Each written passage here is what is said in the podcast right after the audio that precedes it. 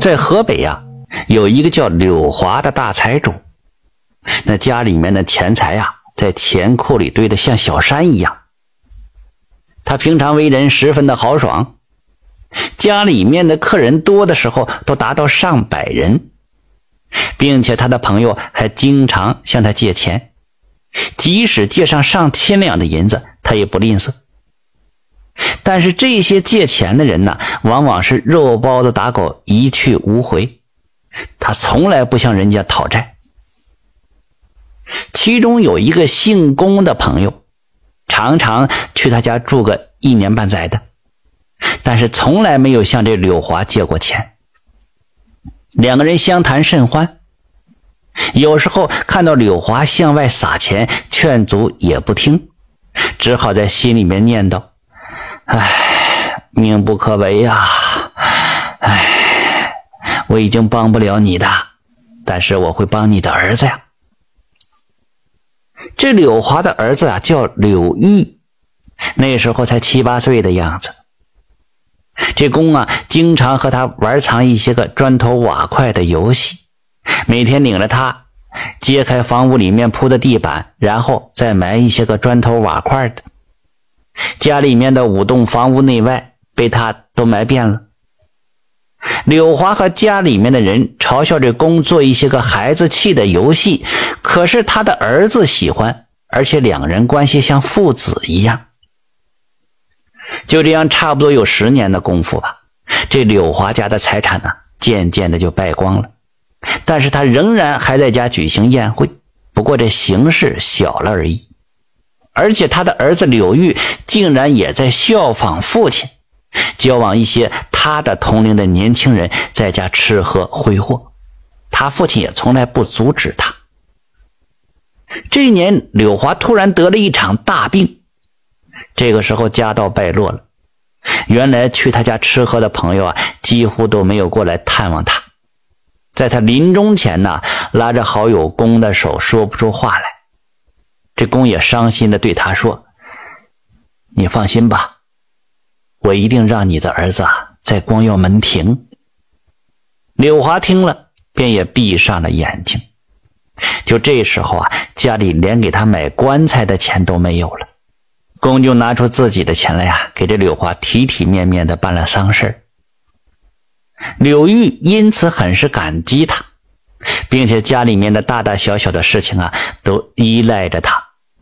这公每次从外面回来，总是在衣袖中揣着瓦片，回到家里面就扔到室内的墙角。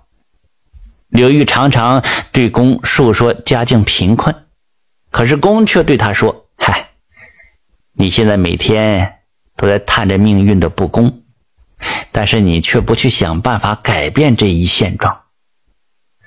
即使我现在能想办法给你一些个银子。”你也会和那些个狐朋狗友立即就花完了。这男人呐，不怕惧怕贫穷困苦，就怕你没有志气，不能自立。两个人经过这次的深谈之后啊，公就回老家了。柳玉就流着眼泪央求他早点回来。自从公走了以后啊，柳家是越来越难了，已经到了吃上顿没有下顿的情况了。家里面的东西也都快被典当完了，刘玉是天天盼着他的公叔叔快点回来。可是自从公走了以后啊，一点消息都没有，好像销声匿迹了似的。柳玉的父亲在世的时候啊，曾经给他定了一门亲事，女方是临县一个富户，姓黄的女儿叫黄英。因为柳家现在家道衰败了，所以黄家已经打算解除这门亲事，并且柳华过世的时候还给他家送来了讣告，黄家的人都没有过来吊丧。柳玉却以为是路途遥远，他们不方便过来而已，便原谅了他们。柳玉为父亲行孝期满之后，他的母亲呢，就让他亲自去岳父家一趟，来定下这婚期。并要他如实告诉黄家，他们家现在不幸的状况。刘玉到了黄家，那鞋子都磨破了，那衣服肮脏的像个要饭花子。黄英的父亲从看门人的叙述中了解到了柳玉的大概样子之后，就阻止给他开门了，并且传话给他了：如果是来商量亲事的，就让他赶快回去筹一百两银子再来说事；否则呀，就解除婚约。柳玉听了之后便哭起来了。在黄家的对面住着一位姓刘的老太太，看着柳玉可怜，就把她叫回自家了，让她吃了一顿饱饭。知道他家因为贫穷才遭受这样的待遇，甚是怜悯他。在柳玉返回家的时候，又给了他三百铜钱。柳玉回到家之后，便向母亲述说了他去黄家连门都没让他进的遭遇。他母亲是又气又恨。但是你有啥办法呀？最后他想起了家里面富贵的时候借出去的那么多钱，所以呀，就让这柳玉挨家挨户的去讨要。柳玉苦着脸子对母亲说了：“那时候我们家有钱的时候啊，他们看见我那脸笑得像花一样。而且那时候父亲慷慨借出去的钱，连一个借据凭证都没有，他们会承认吗？”母亲听了，却教训他了，说：“你为什么做事总是前怕狼后怕虎？不去试一试，那怎么知道呢？”刘玉无奈，只好听从了他母亲的吩咐，便凭着自己的记忆向那些人讨要。可是要了一个月的时间，一文钱都没有要到。最后到一家曾经是唱戏的家里面要债，那个唱戏的曾经得到过父亲的恩惠。听到他现在的处境啊，便给了他一两银子。柳玉回到家之后，与母亲痛苦不堪，但是又是很无奈。咱们再说黄家的女儿黄英，她已经到了该嫁的年龄了。听说父亲因为柳家家境衰败，已经单方解除了婚约，而且想给他再找一个富裕人家，很是气愤，就对他父母说了。啊，这柳家富贵的时候，你们说柳玉千好万好。现在他们家贫穷了，连门都不让他进，我们家太不仁义了。父亲听了就大骂他：“我们这样不是为了你好吗？你个白眼狼！”但是这黄英啊，不管是父母对他劝也罢，骂也罢，除了柳玉，他谁都不嫁。不知过了多长时间呢？这黄家突然遭受到强盗的抢劫了，并且黄家夫妇还受到强盗们的毒打，差一点就被打死，财产也被抢劫了一空。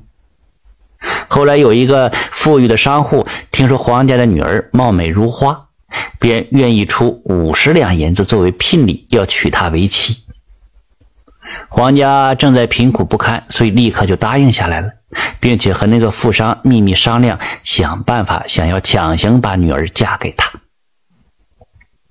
黄英知道父母将要强迫她嫁人时，便在家里面找了一身破烂的粗布衣服，又往脸上抹了一些个锅灰，扮作叫花子模样，连夜逃跑了。他是边逃边乞讨啊，经过两个多月的时间艰苦跋涉，终于安全到了柳玉的家乡。他打听清楚柳家住址之后，也顾不得再遵守礼节了，直接就敲门唤那柳玉。柳玉的母亲打开门一看呢，还以为黄英是叫饭花子呢。黄英一把就拉着他的手就哭泣了：“我是从家里逃出来的黄家女呀，我就是您的儿媳妇啊。”刘母一看，赶紧让他进屋，细问他逃出来的原因。柳玉母子听了他的述说之后，感动流下了眼泪。黄英洗漱更衣出来，柳玉看到她容貌娇媚、青春靓丽，便动情的给她说了：“在我贫穷时候，你没有嫌弃我，而且为了我竟受了这般的苦难，还来与我共患难。这一辈子啊，不管是贫穷与富贵，我都不会辜负你的。但是现在我们家啊，已经是吃了上顿没下顿了。”不知道你受不受得了这般苦啊？黄英呢，笑着对柳家母子说了：“我这一路上都是要饭过来的，也是在乞丐堆里面生活过的。现在我已找到温暖的家了，所以贫穷根本就不算事。如果我们害怕过苦日子，那我就不会逃出来了。这黄英啊，也真是勤快呀。当他看见房屋前后院落里到处都是野草丛生，没有一点下脚的地方，他呀就想整出一块地来，种一些个青菜来贴补家用。先是到了一间满是杂物的房间，找那除草的工具。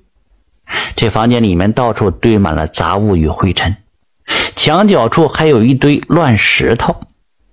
他一不小心便碰住了脚趾头。于是他弯下腰捡起那块石头一看，这哪是石头，竟是白花花的银子。他是惊骇了半天，说不出话来，赶紧叫喊着柳玉过来查看。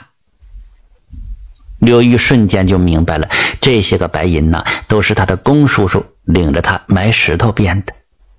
他没有想到，他公叔叔用衣袖带回来的砖头瓦块，竟然都变成了上等的白银了。这时候，他又想起了公叔小时候和他玩埋石头游戏的，那那些个石头会不会变成银子呢？但是那老屋啊，已经抵押给了债主了。柳玉就赶紧用这些银子赎回了全部的房屋。当柳玉到那些屋里面看，那些地砖早已经残缺不全了，一些落在外面的小石块也是小时候的埋的，柳玉就失望了。他沮丧的蹲下，又再次掀开地砖时，那许许多多的银子却被埋在了地砖的深处。顷刻之间，这柳家屋前屋后银子遍地呀，柳家又变成了家产巨万的大富翁。于是柳玉就和母亲、妻子又商量，把那典当的田地又赎了回来，又买了一些婢女伺候他的母亲和妻子。现在的刘府和父亲那时候相较，远远都超过他了。但是这柳玉经历过这些磨难和劫难，他再也不敢结交不良的朋友了，而且常常对自己说呢：“我如果现在还不发奋，怎么对得起龚叔叔对我的苦心呢？”从那以后便刻苦读书，第三年便中了举人了。